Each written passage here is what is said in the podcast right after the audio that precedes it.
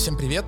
Это подкаст «Куда мы катимся». Говорим про городские сервисы, транспорт, технологии и, короче, все, что делает, э, как мы считаем, нашу жизнь лучше, современную. А, сегодня у нас в гостях, или мы у него в гостях, а, человек с уникальным опытом, хочу заметить, потому что это человек, который руководил и каршерингом, и кикшерингом одновременно. А, генеральный директор ООО «Шеринговые технологии» под брендом «Юрент», работающий Иван Туринге. Ваня, привет. Всем доброе утро. Давай начнем с блиц вопроса, быстро и коротко. Кто лидер на рынке? Юрент. Все, можно закрывать подкаст, заканчивать и ехать домой. А, слушай, опыт, правда, очень интересный, поэтому э, вообще уникальная история, потому что мы с тобой заочно знакомы, типа, года четыре, очно там год-полтора, но при этом с тобой ни разу не разговаривали вот, ну, так тет-а-тет, поэтому, Верно. да, очень удобно можно поболтать. А расскажи, пожалуйста, как ты вообще пришел сначала в каршеринг, в шеринговый бизнес? Давай вот с этого начнем. А, весь бизнес э, и мое участие в любом бизнесе а, там, связано было с автомобилем, с транспортом. Я очень долгое время занимался прокатом автомобилей в городе Москва.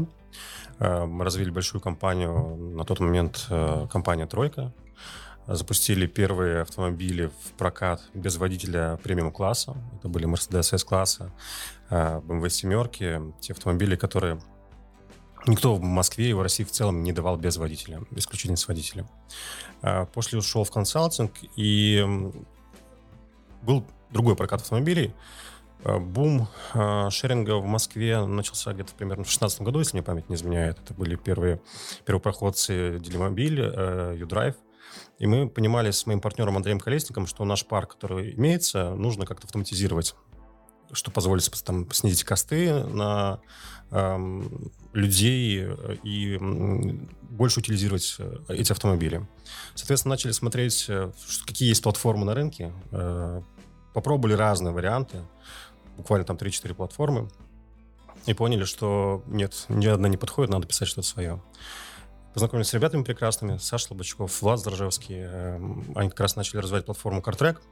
У них был э, такой MVP, у Влада в автомобиле стоял один трекер, и он управлял своим автомобилем. Соответственно, мы все вместе вложились, у нас было понимание, что мы хотим сделать, был пар, который необходимо оснастить.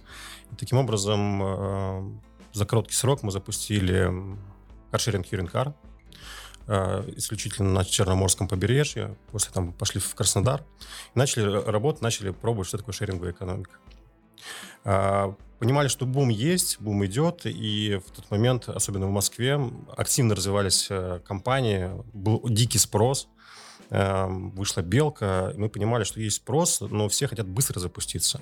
А чтобы быстро запуститься, нужна платформа. Машины есть, лизинги дают, нужно быстро запуститься, нужна платформа. Соответственно, у нас уже такая платформа была, мы решили делать white label. Запустили на нашей платформе под white label такие шеринги, ну, я думаю, еще в памяти осталось у многих людей. Э, матрешка, э, левкар э, и так далее. Э, бум быстро закончился все прекрасно понимаем, Яндекс осенью э, зашел с парком в 700 автомобилей, и все это там сразу же сжалось в 4 компании, и потихонечку-потихонечку начали все вымирать. Соответственно, мы работали на юге, у нас не было там планов выйти в какие-то города-миллионники или в Москву. Наша бизнес-модель была всегда направлена на то, чтобы получать прибыль.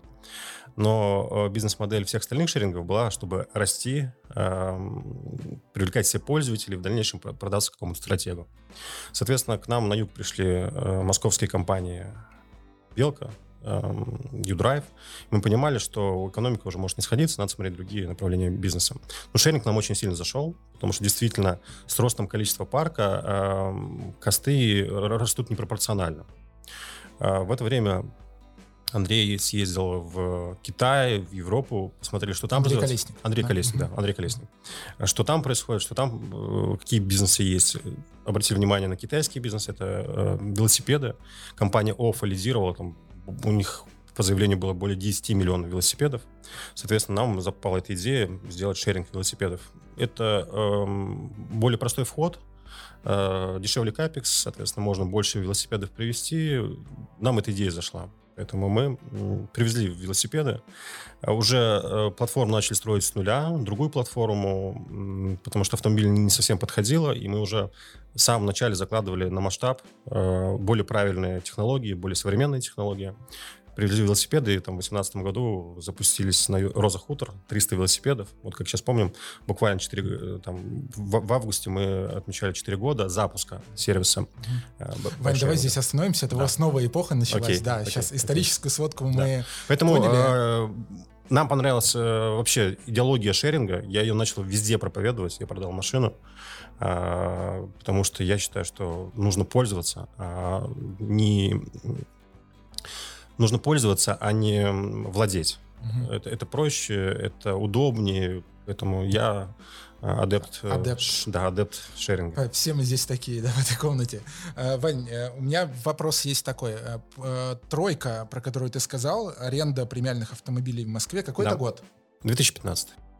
Ага. Я посмотрел твой Facebook, полистал далеко вниз как раз там 13, 14, 15 годы, там была эта тройка, и я заметил, э, что вы уже тогда предлагали сдачу через мобильное приложение в аренду. А, действительно, было запущено первое приложение в России, в Москве.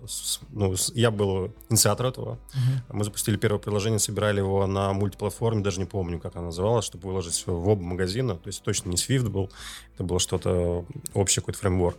Соответственно, возможность забронировать э, автомобиль через приложение, выбрать тариф, выбрать опцию и просто, чтобы оператор призвонил.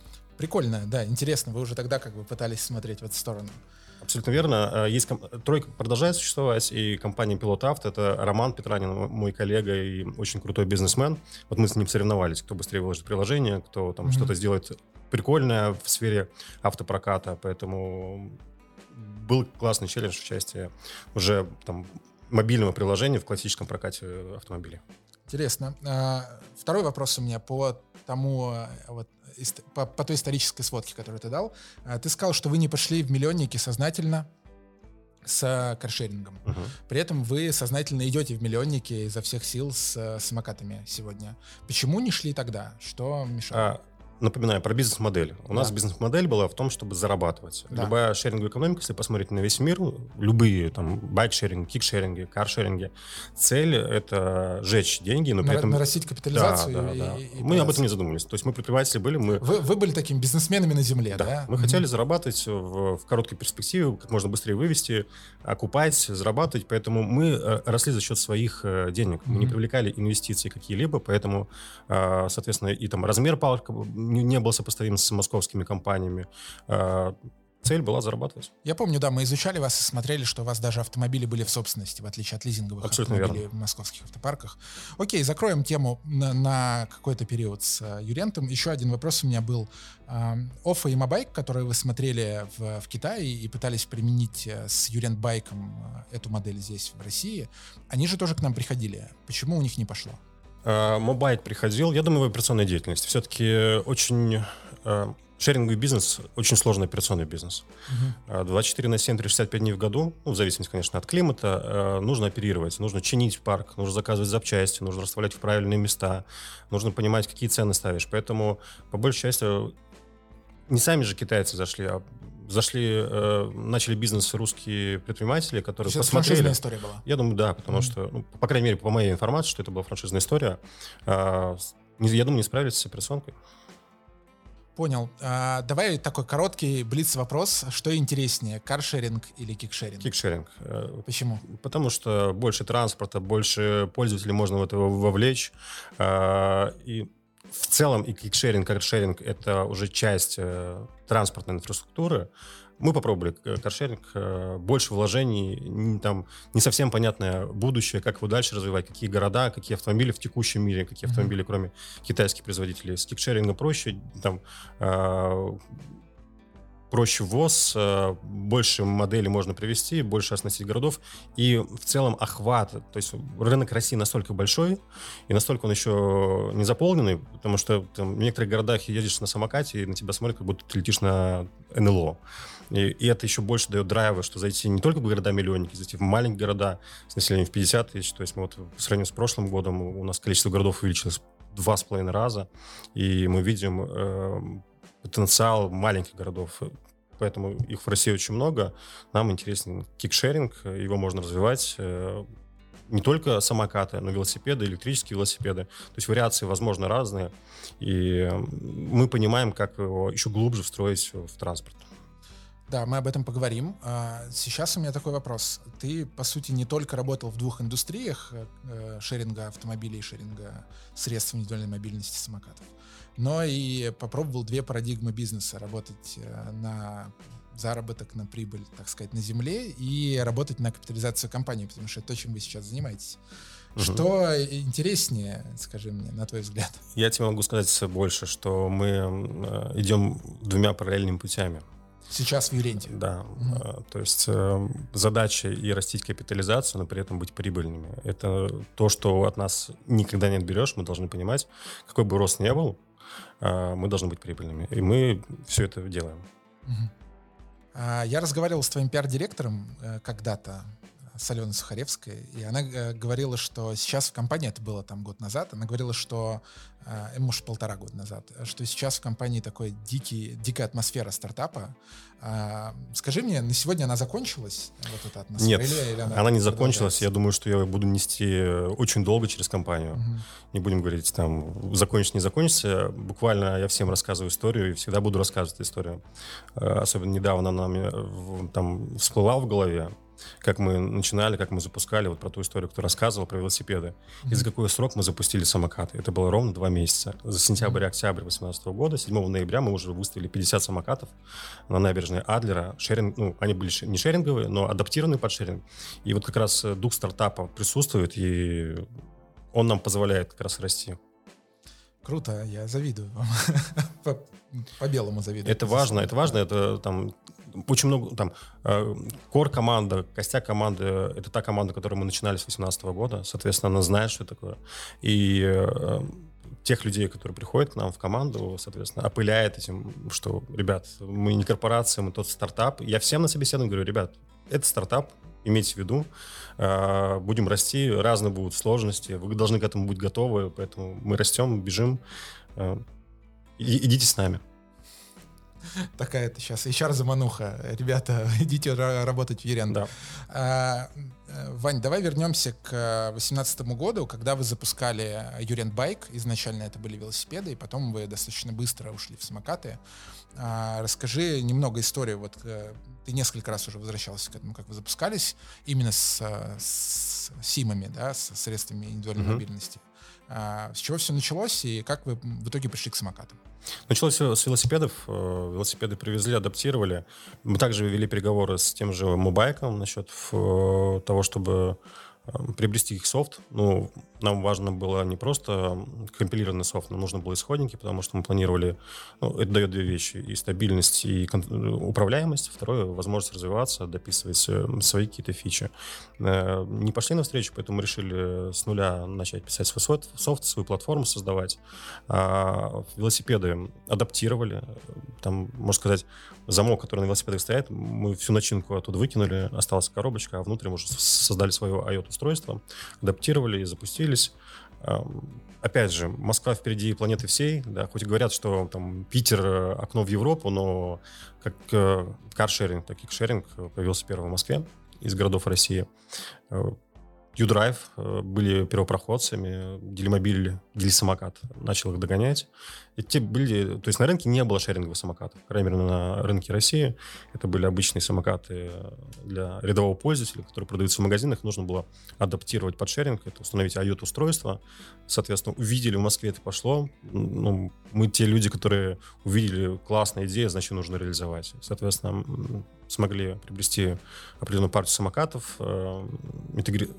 найти IoT-устройство, которое подойдет, интегрировать, установить.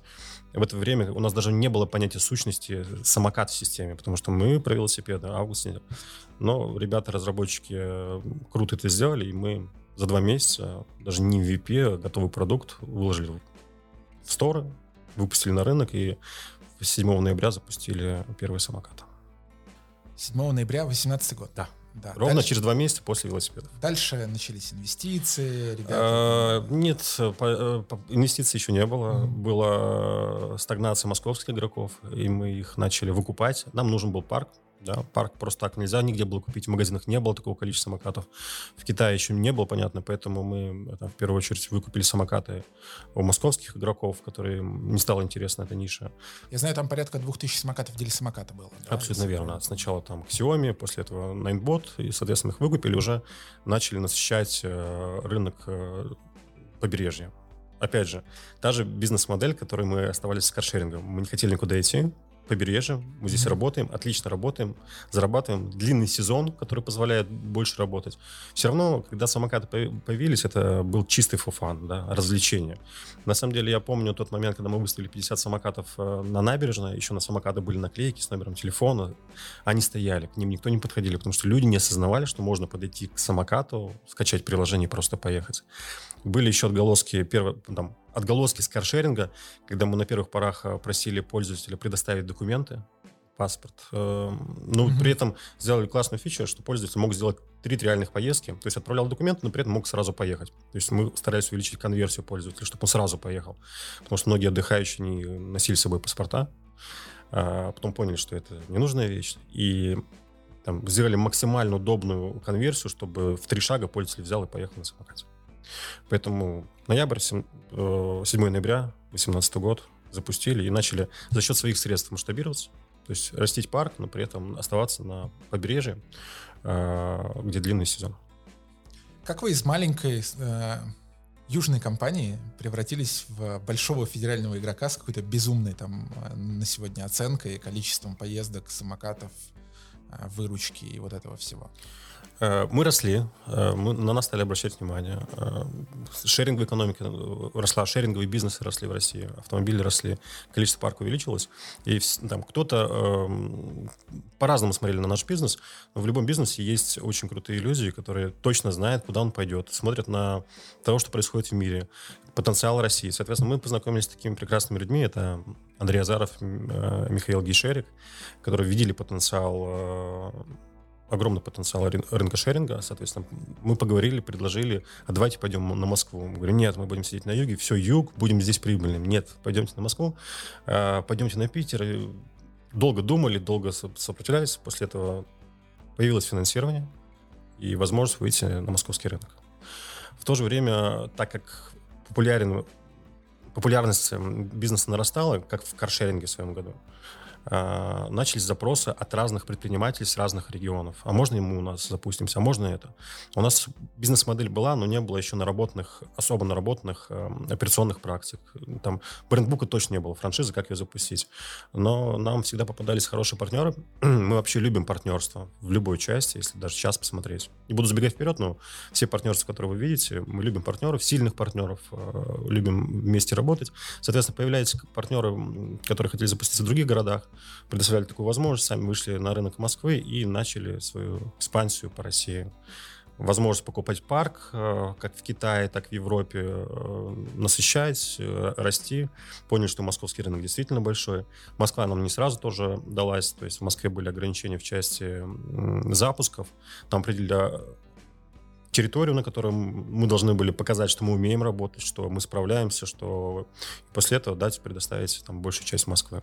Поэтому таким образом начали уходить с юга. Когда вы ушли с юга в Москву, э, насколько я помню, у вас был другой э, человек на должности гендиректора. Чем ты занимался на этот момент? Я в компании занимался... Мне очень интересно было заниматься э, разными нишами в компании. В тот момент я занимался разработкой. Угу. Там, по большей части, до 2020 года я был глубоко в разработке, в разработке платформы, э, клиентских приложений, там, сервисного приложения и понимал, Э, мне это было... Почему мне нравилось? Потому что я понимал все бизнес-процессы, все операционные процессы. То есть, можно сказать, я был на 50% операционки, 50% в разработке и понимал, что нужно сделать для бизнеса внутри чтобы он э, качал, чтобы он был эффективный. И в то же время понимал, что нужно пользователям. Но на самом деле на первых порах пользователям нужно было просто поехать. Это сейчас у нас появились э, разные тарифные механики, разные возможности. А раньше нужно было просто, чтобы, первое, пользователь быстро скачал приложение, чтобы оно было максимально легким, быстро авторизовался, быстро привязал карту, и чтобы самокат обязательно включился. Три вещи. Поэтому до генерального директора я был, можно сказать, CPO, CTO, директор по продукту. Все, Да, да понятно, все, понятно. Все. Ну, собственно, должность, А это, это стартап, не было такого большого количества людей, поэтому я вполне справлялся, мне это нравилось когда мы уже начали расти, и когда самокатов начал становиться за э, десятки тысяч, то, конечно, потребовалась команда, чтобы усиливать каждый фронт, зону ответственности и еще больше расти, быть стабильным, делать классный продукт. Какой на сегодня парк? Если мы говорим про всю Россию вместе с партнерами, там больше 80 тысяч самокатов. Это те, которые реально едут. Да, конечно. Угу. конечно. Давай поговорим вот про что. Ты занимаешься операционной деятельностью в компании. Ну, точнее, ты как генеральный директор занимаешься всем, но, насколько я знаю, и операционкой тоже. Э, стратегия больше сейчас. Уже команда достаточно сильная. ну, команда сильно сформировалась, соответственно, операционный бизнес. Ну, знаете как, слово операционка, э, оно операционка всей компании. Mm-hmm. То, что мы говорим про самокаты, выставлять, чинить, да. все, это сеть, это сетевая активность. Э, я понимаю, как она работает, но так как мы уже стали совсем большими, и фокус надо, мой фокус нужно в, уже в более высокие места, поэтому есть э, коллеги, которые занимаются сетью. А, вот эта сеть, как ты называешь, да, или там операционный бизнес фактически, вообще со стороны представляется какой-то очень суровой историей, на мой взгляд. То есть, кроме того, что нужно там заряжать, доставлять, хранить, э, чинить, э, закупать, покупать и так далее. И вообще говоря, еще там условно в Москве есть требования, потому чтобы они ровно и красиво стояли на каждом там на каждой парковке, на каждом светофоре. А сколько людей задействовано на сегодня? Вот на парк 80 тысяч самокатов. А, могу сказать э, следующее, что 80 тысяч самокатов — это парк э, всей платформы в России, где mm-hmm. есть партнеры. Можно сказать по Юренту, по части тех городов, где он присутствует, что это более 2000 э, сотрудников. То есть мы даем рабочие места в каждом городе, хорошие рабочие условия, э, местах хорошие рабочие условия, рыночные условия. Э, действительно большое количество людей, и ты правильно заметил, вот Москва, тот пример для подражания, который есть, я всем городам ставлю это в пример по поводу порядка. То есть мы дополнительно инвестируем в людей, так называемые скауты. Этой должности не было еще год назад, э, когда действительно самокаты валялись э, везде, непонятно где находились. Скауты поддерживают порядок. Я тебе больше скажу, что э, я буквально недавно, тестируя новую модель самоката, проехал практически там с юга на север Москвы, через всю Москву, посмотреть, что это самокат. И когда ехал через всю Москву, я понимал, что нет самокатов, нет парковок. То есть настолько мы там понимаем, что в городе порядка, наверное, там 40-50 тысяч самокатов, они растворяются в фоне Москвы. Так вот, задача этих скаутов в том числе не только наводить порядок, но и перемещать самокаты в нужные места. Да, мы имеем самокат со съемной батарейкой, э, которые вроде по идее, но стоят, меняй батарейку и все. Но ввиду того, что самокатов не хватает, эти скауты еще и перемещают самокаты в те места, где они больше нужны пользователям. Поэтому мы инвестируем э, в людей, Э, в сервис, который делают. Плюс вы прекрасно знаете, наша инициатива с прошлого года, в которую мы в прошлом году там, инвестировали больше 100 миллионов людей, 100 миллионов рублей. Это э, наши сотрудники, коллеги, сейфмены или консультанты, которые в местах наибольшего концентрации пользователей э, находятся и рассказывают, обучают людей, как правильно ездить на самокатах. Потому что я уверен, самокат безопасен. Э, и в безопасность э, мы также вкладываем и инвестируем достаточно большие средства. Э, кто бы что ни говорил, да, вокруг, ну, самокат безопасен. Ну, вот твоими бы словами, да, федеральным СМИ в эфир, как говорится, да, Про безопасность можно и отдельно поговорить, э, но, честно говоря, вот лично меня достала эта тема. В смысле, когда начинаешь смотреть на цифры и, и всерьез разбираться, что происходит, понятно, что э, самокат по факту он безопасен. Ну, то есть, да. е- если ты пользуешься им правильно и там более-менее э, соблюдаешь правила операторов, которые представляют, которые существуют, то в общем и целом он безопасен. А, давай поговорим про Э, про текущий сезон. А, мы в прошлом году выпускали исследование, э, если помнишь, да. Э, мы его представляли на конференции по кикшерингу, в котором мы посчитали объем рынка в, в размере там 7-10 миллиардов рублей на прошлый год. В этом году, наверное, он чуть подрастет. И мне интересно, насколько подросли конкретно вы к прошлому году. И э, меня интересуют цифры в количестве самокатов, пользователей. Ну, выручки, можешь сказать, можешь не сказать. И, и в городах. Давай так скажем, я в среднем скажу по всем да. параметрам. В два раза мы выросли более чем в два раза. Опять же...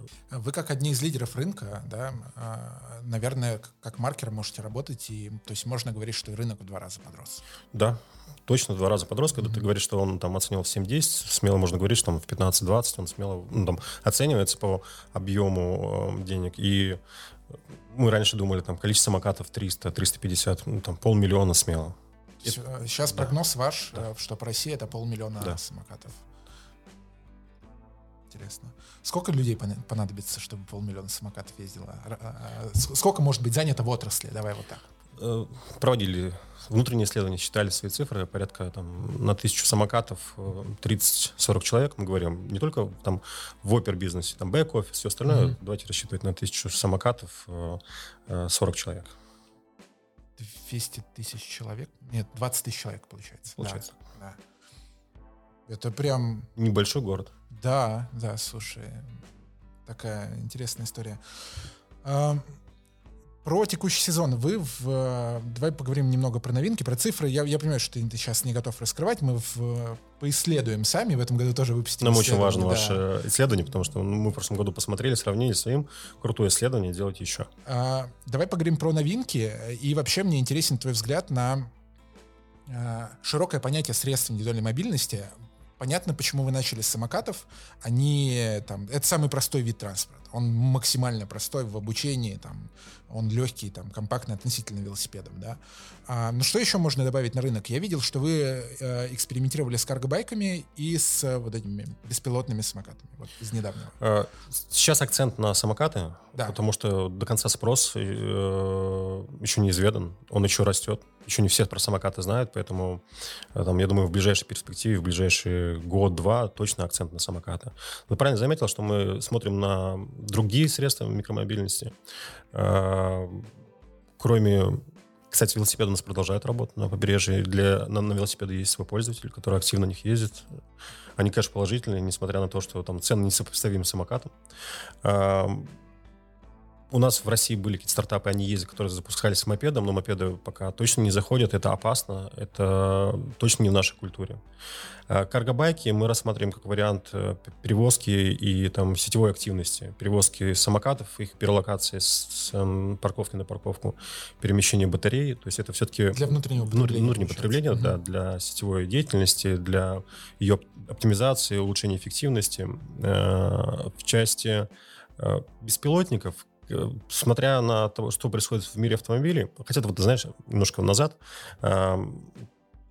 ты говоришь, что самокат простой. На самом деле самокат уже давно не простой. То есть, когда любому человеку скажешь самокат, он представляет два колеса, руль и там площадка. Самокат достаточно сложное техническое изделие э, со своим там, блоком управления, с, со сложным аккумулятором, и он становится все сложнее и сложнее но при этом это позволяет э, ему стать лучше. В, лучше в части самодиагностики, предиктивной диагностики. Там уже мы знаем, что может сломаться, какая запчасть нужно поменять. И в части безопасности. Касаемо беспилотного транспорта, в части самокатов, это только начало. Эм, опять же, я думаю, это перспектива в горизонте там, 3-4 лет. Э, конечно, бесплатный самокат удобно для операционки, не надо его заряжать, он сам приедет, зарядится, поедет, сам скажет, что у него болит. Мы идем в эту сторону, первые шаги есть, э, нам это интересно, потому что нам все, что интересно, что с микромобильным связано, транспортом связано, все, что связано с технологиями. Поэтому эксперименты, исследования, возможно, какие-то закрытые территории, запуск э, в малом количестве. Core — это те самокаты, на которых мы сейчас ездим. Окей, будем смотреть, что будет дальше. Мне самому, конечно, интересно, но я, я просто не, ну, то есть понятно про самокаты. Кстати, про самокаты я говорил, что они простые не с точки зрения технической, а с точки зрения пользователя. Это максимально простая история. Встал и поехал. Да. Типа. И то, что они сложны технически, помогает им быть такими простыми для, для юзера. А, давай, вот раз уж мы заговорили про технику, там немножко про какое-то будущее, вообще про железо, давай поговорим про железо, и в частности меня интересует текущая, так сказать, геополитическая обстановка uh-huh. и сложность, а, а, определенные сложности, особенно у каршерингов, да, которые мы сейчас наблюдаем, вообще у всех, кто занимается импортом технологий сюда и готовых продуктов сюда в Россию. А, как у вас с этим обстоят дела? А, значит, что в первую очередь давай начнем с закупки новых а, самокатов и пополнения парка. Э, весной этого года мы начали процессы по улучшению возможных э, вариантов ввоза техники на территорию России. Мы работаем с нашими партнерами из Китая. Мы не видим проблем с ввозом техники, мы не видим проблем ну, на текущий момент э, с оплатой этой техники, поэтому наладили разные варианты ввоза, поэтому не испытываем таких проблем. Но по сути на сегодня вы, так сказать, зависимы от Китая, правильно? То есть если, а... если вдруг, я гипотетически, там появится какая-то история про вторичные санкции в отношении Китая, да, то вы можете пострадать. Все, все что угодно может быть. Стараемся mm-hmm. хеджировать свои риски. Mm-hmm. Правда, хеджировать риски. Э, ну, мы русские люди, поэтому, я думаю, всегда придумаем вариант. Да, одно время вы хеджировали риски, закупая самокаты в Европе у европейских игроков. Это были там одна-двухгодичные самокаты, uh-huh. то есть бэушные. Uh-huh. Что на сегодня с этим? Это история закрыта или вы продолжаете? Есть возможности закупать технику, поэтому мы такие возможности нашли и продолжаем это делать. Окей. А, так, очень красиво. а, скажи, пожалуйста, про... Э, с техникой все понятно, с самими вот mm-hmm. самокатами. А, значит, остальные железки, вот микросхемы всякие, всякие телематика и вот это вот все, детальки, да, там на ремонт. Вот это все тут туда же идет или а, с этим есть трудности? Еще в прошлом году, понимая, что любые расходные материалы, которые часто изнашиваются, выходят из строя, э, долго заказывать, долго ждать, долго получать, мы наладили свое производство, Э, сделали полноценную лабораторию литья и 3D-печати, в которой изготавливаем все расходные материалы. Причем, причем мы их даже улучшили, усовершенствовали, они стали более стойкие или более лучшие в этой части. Плюс э, в этом году нашли классных партнеров, э, они также, только в более масштабном варианте нам производят запчасти. Возвращаясь к партнерам, в этом году мы, нашим партнером стал прекрасный, самый лучший оператор мобильной связи МТС – и совместно с ним мы разрабатываем IOT-устройство с базовым уровнем, э, но возможностью расширения. Когда мы говорим про автономность, беспилотность, безопасность, мы уже закладываем в него на первоначальном уровне возможности расширения. То есть базово это будет IOT-модуль.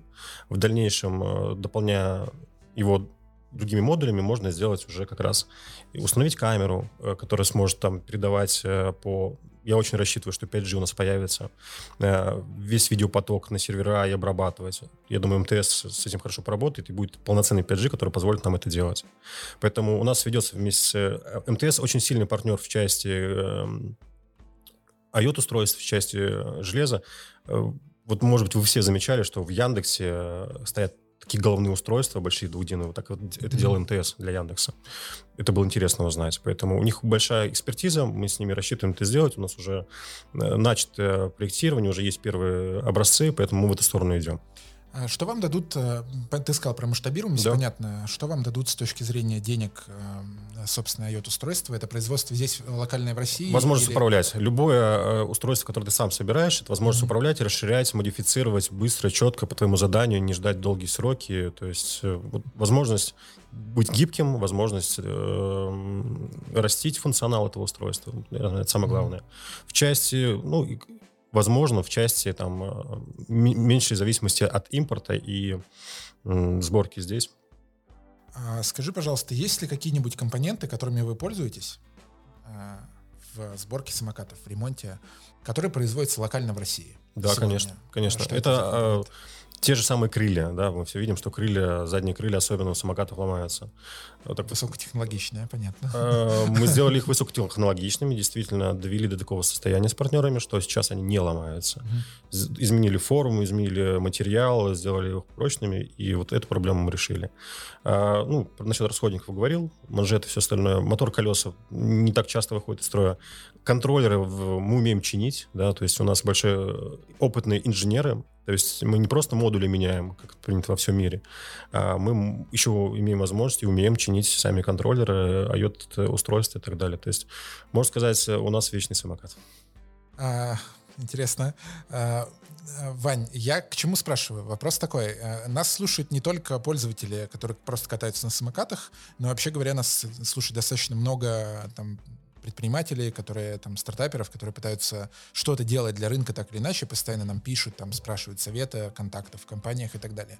И вот э, если предположить, что вот такой суммировать их вопрос, да, я сейчас его задам через себя тебе. Что они могут сделать, российские предприниматели в России, что они могут сделать для вас, для вашего рынка, для вашей индустрии, что для вас боль, что для вас востребовано? Ну, там... Смотри, еще, да, я еще могу сказать, э, мы проводили эксперименты, испытания сборки аккумуляторных батарей в России. Угу. Мы понимаем, как сделать так, чтобы самокат ездил там не 30-35 километров стандартных батареев, а там 70 и 100. Есть прекрасный человек, прекрасный предприниматель. Я всех называю прекрасными, потому что действительно в нашем окружении так получилось, что крутые предприниматели. Александр Логинов, компания «Энергоэлемент». Э, вместе с ним мы проводим испытания, исследования аккумуляторов повышенной емкости в том, в том же форм-факторе, которые могут э, проезжать в два раза больше э, километров, в то же время заряжаться там в три раза быстрее. То есть, когда мы говорим про жесткую операционку, вы понимаете, что на там, один самокат со съемным АКБ нужен не один АКБ, а нужно там полтора. То еще один аккумулятор должен заряжаться. Поэтому испытания по аккумуляторам, и, э, чтобы здесь, в России, их производить, собирать, что с ними сделать. Эм, э, как бы ни странно казалось, резина, да, которую особенно э, не очень хорошие люди жгут э, в дрифте. Резина есть э, заводы, которые уже предлагают. Поэтому посмотрите на самокат, предприниматели, что вы можете предложить. Мы только за, чтобы производить в России, потому что... Туда, это туда да, говоришь, да. Э, предприниматели, привет, э, приходите к нам. Мы за, чтобы в России это производить.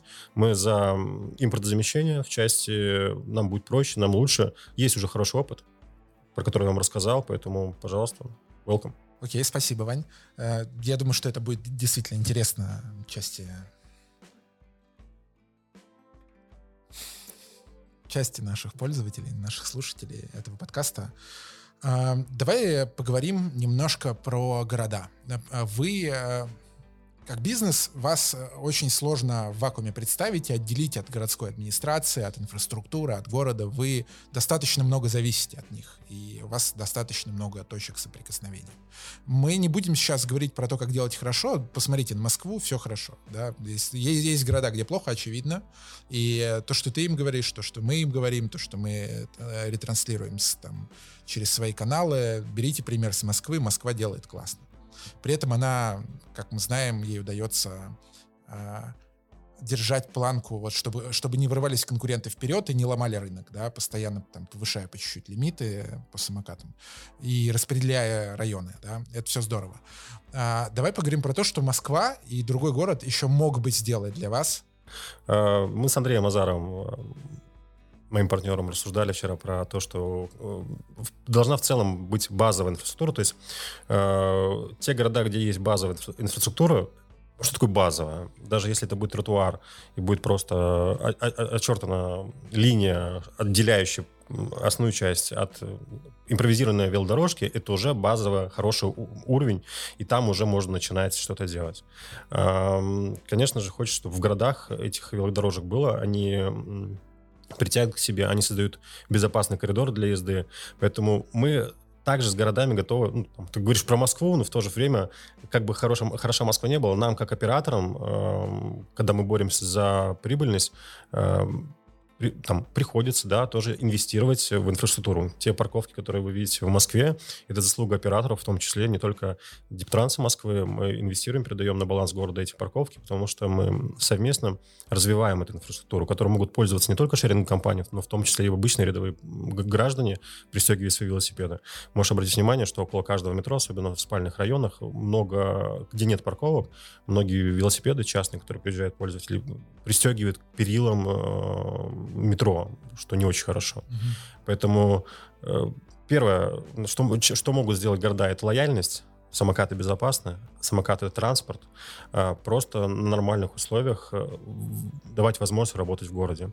Э, так как мы оператор уже с опытом, мы не наводим бардак. Мы наоборот за то, что я же говорил, что мы инвестируем в порядок. Мы, нам очень важно, как стоят самокаты, где они стоят, самокаты, обучать пользователей. Поэтому первое это лояльность и понимание, что самокат — это транспорт. Эм, второй момент — это, конечно, возможность э, со стороны эм, органов управления э, строить инфраструктуру, наверное, такие базовые вещи. Окей. А, а, как ты сам думаешь, тебе не кажется, что вот эта оферта, которую, э, которая есть в Ептрансе, которую uh-huh. вы следуете, э, московского, она немножко душит конкуренцию в том смысле, что новые игроки не могут просто взять и запуститься? Я считаю, что она в меру душит, в меру нельзя говорить про то, что зайди на, в городе и начинай работать. Mm-hmm. Есть такие примеры в Москве, где есть маленькие операторы, которые, я считаю, что работают по беспределу, которые ставятся, не соблюдают никаких стандартов. Ведь оферты — это определенные стандарты, стандарты качества, стандарты mm-hmm. уровня сервиса, стандарты развития города. Поэтому соблюдение этих стандартов позволяет, приди, то есть есть условия, там, не меньше тысячи самокатов, пожалуйста, начни работать в каком-то другом городе. В России много миллионников, много городов, где можно начать работать, попробовать свой сервис, откатать свой сервис, откатать свои процессы, приходи в Москву. Все прекрасно понимают, что Москва самый большой рынок. Поэтому, чтобы прийти на большой рынок и научись работать, приходи, работай по, на тех правилах, на которых работают все операторы, расти вместе со всеми. А, такой подход со стороны города, он давай конкретно локально про, про Москву, он помогает индустрии развиваться помогает. и быть, быть более Конечно, помогает. В целом в Европе, в, в другом мире, где есть хорошо развит э, шеринг, есть такое регулирование, есть э, конкретные места, парковочные места. Есть лицензии в Испании, если мне память не изменяет, не помню город. Э, есть определенное количество лицензий на город, там не больше семи, и не каждый туда зайдет, не каждый будет работать. Поэтому регулирование — это нормально упорядоченный рынок, у рынка, э, где только хорошие игроки, отличные игроки, которые умеют хорошо работать, строить классный сервис, предоставлять классный сервис пользователям. Ведь мы все равно говорим, что самокат, все, для кого мы это делаем? Мы это делаем для граждан, для пользователей, которым будет, на нем будут ездить. Мы, мы много писали и в этом году, и в прошлом э, про проблемы в, э, с городскими администрациями в других городах. Там Пенза, по-моему, была, и Екатеринбург, и Новосибирск, и постоянно какой-то, какая-то дичь происходит. А есть ли города, ты наверняка с э, поскольку общался с ними так или иначе, пересекался. Есть ли города, которые действительно смотрят прогрессивно вперед и смотрят на Москву? Какие это города? Ну, в, в первую очередь Санкт-Петербург. Угу разные города, например, э, Тюмень. Э, как ни странно, Челябинск зовет, приходите, возвращайтесь. У нас там работал партнер, но ввиду того, что все-таки, хоть у нас 80 тысяч парка, все равно не хватает на все города, а просто там в город поставить 100-200 самокатов, я считаю, это неправильно. Нужно сразу ставить в город нужное количество для пользователей. Поэтому есть города, их большая часть, которая лояльные, которые зовут и которые хотят с нами разговаривать в нормальном русле, в нормальном диалоге. Поэтому Питер очень mm-hmm. хороший диалог. Ты сейчас сказал про 80 э, тысяч в парке uh-huh. и про то, что не всегда хватает. Что, что мешает, давай так вот, э, что мешает прям росту X2, допустим, к следующему году еще? Дополнительные инвестиции, которые позволят нам приобрести самокаты, запустить, в, оснастить, оснастить те города, в которых не хватает самокатов, запустить дополнительные города. Ну, я правильно понимаю, поскольку вы э, и, и растите капитализацию, и параллельно прибыльные при этом, то привлечь деньги вам не так-то и сложно, да, даже мы, мы, стар, мы стараемся, мы делаем все, чтобы это сделать. Окей, а, ну такая большая обзорная часть э, я, наверное, задал. Ну, и мне бы еще много еще хотелось спросить, но давай мы э, потихоньку пойдем к закруглению. И у меня есть несколько вопросов, которые я часто слышу в нашем комьюнити uh-huh. от пользователей. Это про проблемы и кому как не тебе задать эти вопросы лично. А, у вас нет поддержки по телефону что ставит пользователей, мягко говоря, в затруднительное положение. И периодически они звонят мне на телефон, потому что я свой телефон вывесил у себя на сайте. А, Спасибо и, тебе. Да, и, и я, в общем, с ними как-то разговариваю. Угу. А, почему у вас нет телефона, и вы не сделаете клиентскую службу, да, и, и для многих это важно, да, чат классно, здорово, но когда что-то происходит, и чат не реагирует, и деньги капают, и вот человек, он же копит негатив таким образом. Потом твой пиар-директор пытается придумать, как этот негатив отработать. Почему нет? Расскажи, пожалуйста, про эту историю. Слушай, я считаю, что крутой продукт, правильно работающий продукт, э, меньше ошибок, меньше багов, э, позволит пользователю меньше обращаться в службу поддержки. Соответственно, наша задача сделать эти обращения минимальные, а в то же время та служба поддержки, которая у нас есть, мы ее максимально стараемся вывести в искусственный интеллект, да, с помощью него обрабатывать заявки, потому что большая часть вопросов — это вопросы конституционного характера. Как ездить, какие тарифы и все остальное. То есть все это выдается в чате, все это можно посмотреть. Бывает наплыв, какие-то, когда сбой происходит, в редких случаях, тогда происходит наплыв, в это время, наверное, тебе начинают звонить, да? Но в то же время мы понимаем, что в, в таком виде, в котором есть сейчас служба поддержки, она закрывает все потребности.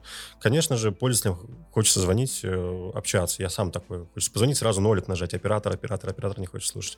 Но по всем метрикам мы видим, что в целом по оценке пользователей э, эта форма э, отрабатывает. Окей, э, пользователи послушали тебя, посмотрим, как будет дальше. Но я, я понимаю, что в смысле на парке 80 тысяч на там безумном количестве поездок в, в сутки достаточно сложно будет э, держать такую первую линию. И опять же, первая линия для ответов на вопросы, которые можно взять и прочитать, зайти в как ездить, как а, а нет в глубине бот бота искусственного интеллекта где-то, мы, где уже я добьюсь наконец, мы, что мне мы, позвонить мы, Я думаю, нет, позвонить нет. Я думаю... Позвонить нет. Позвонить нет. Хорошо. А, вторая история, которую часто говорят про кикшеринг, безопасность, в общем, забудем, я, опять же, не хочу про это говорить. А, это такое слово, как дорого. Ну, что типа, а, в, в один момент, правда, был, был период времени, когда машину было взять дешевле, чем поехать на вас. У меня есть ощущение, что это, это, корни, э, это уходит корнями в то, как строят бизнес в России, когда вы не можете там, прогнозировать на 20 лет вперед, а вам нужно каждый год показывать прибыльность и да, стараться заработать. А, что ты скажешь человеку? Вот, ну, э, в продажах есть вот эта техника отработки, как это называется, э, возражений, uh-huh. да, когда там дорого, ну, там, и начинается. Что ты скажешь человеку, который говорит дорого, кишеринг это дорого? Смотри, если сравнить с машиной, кто говорит, что машина дешевле, ну, просто... Сейчас нет, кстати, заметь, да. Даже если машина будет дешевле, ты сто процентов за такое же время не проедешь, ты на машине будешь ехать дольше, чем на самокате. Наша цена самоката в моменте дороже, э, все равно на машине ты будешь ехать дороже. В целом, второй это рынок. А, слушай, да, извини, спрос, сейчас, сейчас да? скажешь. Кстати, хорошая, у нас здесь еще сидит наш главный редактор, хорошая и, идея для исследования, провести исследование, а, замерить э, из точки А в точку Б, на чем быстрее доедешь. Вот, там, допустим, в пиковый час какой-то, да? А, а. слушай, а зачем замерять? Я на своем собственном опыте, вот у меня периодически встречи бывают здесь на Кузнецком... Это не оформлено в цифры и текст. Да. вот зачем, да? Нужно, да, провести исследование. Кузнецкий мост. На самокате там 15-17 минут, на машине mm-hmm. стабильно 40 минут. То есть при стоимости дешевле машины, чем самокат, все равно на самокате получается дешевле. И проще, и лучше. А, второй — это рынок, спрос. Раз спрос есть, и за такую стоимость э, арендуется, мы спрос держим. Третье — это тарифные механики, с которыми мы, мы очень активно работаем, потому что наша цель э, там не только заработать, но и предоставить пользователю наиболее гибкие, удобные тарифы. Ни одного кикшеринга нет таких э, механик. То есть первая механика у нас появилась, это тариф пока не сядет. Есть пользователи, которые хотят целый день кататься на самокате, поэтому предоставляем в зависимости от заряда батареи самокат с определенной ценой. Мы сделали часовые тарифы, поняли, что, вот, например, в выходные дни часовые тарифы очень активно используются. Пользователь не хочет считать, сколько он проедет в минутах, он сразу берет на час. Мы сделали э, тариф... Э, вообще у нас гибкое динамическое ценообразование в зависимости от спроса, э, количества самокатов, где пользователь находится. И мы идем к ну, не мы идем, весь мир, мы смотрим на мир, идет к тому, что вы знаете прекрасно, что тариф состоит из двух составляющих. Это сумма активации и стоимость минуты. Так вот, тенденция в том, чтобы отказываться от стоимости активации. Это позволяет сделать, как раз, это позволяет сделать самокаты транспортом, потому что есть, то есть доля коротких поездок все равно она больше, чем длинных. А, мы понимаем, что пользователь ездит до метро, там средняя поездка может занять 5-7 минут до 10 минут. Э, и здесь стоимость активации сразу от, там, съедает его желание куда-то ехать. Конечно, помогает подписка, которая полностью убирает эту активацию, но вот разные тарифные механики под разного пользователя. А, я, кстати, вот в эту тему смотрел э, на, в, в издании Forbes подкаст э, с Дмитрием Чуйко, руководителем ваших конкурентов uh-huh. ВУШ, и он говорил, что стоимость активации это, это вещь, которая необходима для того, чтобы экономика сходилась и что без нее экономика просто не сходится при, при текущей утилизации самокатов. Угу. А, как вы планируете? Ну, то есть считаешь ли ты так же, во-первых, и планируете? Я не вы... совсем с этим согласен, угу. да, то есть это эксперименты с тарифами, ведь э, стоимость активации это фикс, э, стоимость минуты, то есть, а при этом какая будет стоимость минуты, если не будет активация? А если будет э, активация, какая будет стоимость минуты? Поэтому мы э, пробуем разные механики, смотрим метрики, в, причем в разных годах по-разному, э, где-то лучше, где-то хуже для нас там, кроме всех этих стоимостей, важно, чтобы пользователь э, ездил чаще. ездил каждый день. Поэтому кроме там, минутных тарифов мы очень глубоко верим в э, подписочную модель. Подписки разные. Там подписка, которая отменяет активацию. Подписка, которая позволяет... Э, вот недавно ВУЗ запустил тариф, э, у нас называется он Daily Pass. Мы еще в прошлом году запустили. Это возможность за фиксированную стоимость в сутки ездить безграничное количество раз с определенными интервалами. Ну, что такое подобие? Не подобие, лучшая вариация московского велопроката, когда mm-hmm. есть перерывы. Проездной такой, получается. Да, проездной. Mm-hmm. А, поэтому нам нравится подписка, мы в нее верим, мы желаем, чтобы наши пользователи чаще ездили, поэтому разные эксперименты с разными тарифами проводим. Окей, слушай, я на самом деле по пользователям все, по-моему, их две боли было про вас. Это поддержка и дорого. Дорого, а, ну, дорого, дорого это слово относительно. Да. Поэтому понятно. стараемся, а... смотрите, и про пользователя не забыть, э, действительно предоставив возможность выбрать тариф, и не говорим, что вот, держи, 8 рублей, дорого, едь не хочу. Пожалуйста, выбирай то, что тебе нравится. Можешь на, на день взять. А, ну, соответственно, с этим работаем, и нам важно гибко подходить к этому. Какие еще боли есть? Ты знаешь? Боли пользователя? У пользователей, да. А, на самокаты жалуются. На, на техническое состояние? Бывает. Э, мы за этим следим. Для нас очень важно в, в, там, в дополненную в части инвестиций количество людей, которые работают. Кроме тех скаутов, которые у нас и перемещаются по городу, перемещают самокаты, эм, кроме тех людей, которые меняют батарейки, у нас есть так называемые полевые техники, которые непосредственно в полях, на улице подтягивают тормоза, смотрят э, за состоянием самоката, чтобы он был технически исправен, потому что как ты помнишь, говорил, для меня безопасность превыше всего. Поэтому дополнительные инвестиции в людей, которые, в, не отвозя самокат в сервисный центр, могут его э, продиагностировать, ремонтировать э, mm-hmm. в полевых условиях. Окей, э, Иван, во-первых, спасибо, что ты уделил нам сегодня время, спасибо подождал вам. нас. Да, мы по московским пробкам даже в субботу э, умудрились опоздать. Э, у меня есть короткий блиц. Э, ты можешь отвечать, как у Юры Дудя, не обязательно коротко, но тем не менее. Э, Считаешь ли ты, что вы технологическая компания? Да. А, я посмотрел а, твое выступление на Питерском международном экономическом форуме. Я посмотрел трансляцию, и тебя там не было в этой трансляции. Вот, в, в этот момент что-то начало происходить. Да? да, ну просто как бы все сказали, ты не сказал. И тема была «Как повысить доверие к IT в России». А, Иван, как повысить доверие к IT в России? Там было в более широком смысле доверие к, к, к России. В целом, э, я могу сказать больше, что тот софт, который мы э, делаем сами, наверное, доверие то, что производится в России. Раз в России, значит свое. Больше скажу, что наш софт э, мы внесли в реестр отечественного ПО. То есть он находится там. То есть доверие к нашему самому софту 100% должно быть больше. Поэтому софт сделан в России повышает, повышает, повышает доверие, доверие. К, к софту, да. сделанному в России. Да. Понятно. Очень, кстати, прям бьется вообще, да. А, значит, зачем а, кикшеринг простому городскому жителю? Ну, типа, давай вот, за, давай просто, зачем вы нужны городу, э, горожанину? А, мы транспорт. А, любому пользователю нужно перемещаться. Либо иметь свою машину, либо ездить на велосипеде, использовать общественный транспорт. Э, наша цель, э, реальная цель сделать мир лучше, предоставив э, современный, экологичный, безопасный транспорт. Когда мы говорим про количество самокатов, почему нам важно количество самокатов, чтобы любой человек, выйдя из подъезда дома, мог взять самокат, доехать до метро, выйдя из метро, доехать до работы и так везде. Поэтому это хороший сценарий, новые услуги, классные услуги, возможность перемещаться в любое время дня, в, в любое время почти, практически года, поэтому это удобно, современно, классно. Окей, э, принято. Будущее э, автомобильного транспорта, такси, каршеринг, э, личные автомобили — это беспилотники. Какое будущее у электросамокатов? Смотря какая перспектива, я думаю, тоже к этому придем. Беспилотники — вопрос там регулирования, вопрос развития технологий, поэтому, думаю, все где-то рядом будем, поэтому... Окей, еще раз спасибо большое, Вань. Можешь передать привет нашим э, слушателям, привет всем. да, читателям, крашероводам. Катается на Юрен. Юрен самый массовый шеринг России. Приходите работать, кстати. Я Да, знаю, что у вас приходите. есть какой-то определенный кадровый голод. и- Есть и д- и в низкий сезон, и в высокий сезон мы ищем в команду крутых э, людей, которые вместе с нами разделяют э, шеринг, вместе с нами готовы покорять мир, делать его лучше, идти только вперед. Куда писать? Э, SEO собака. Все, ребята. Хорошего дня. Иван, спасибо. Спасибо. Было, было очень интересно. Я думаю, встретимся еще и поболтаем. Да, катайтесь на самокатах.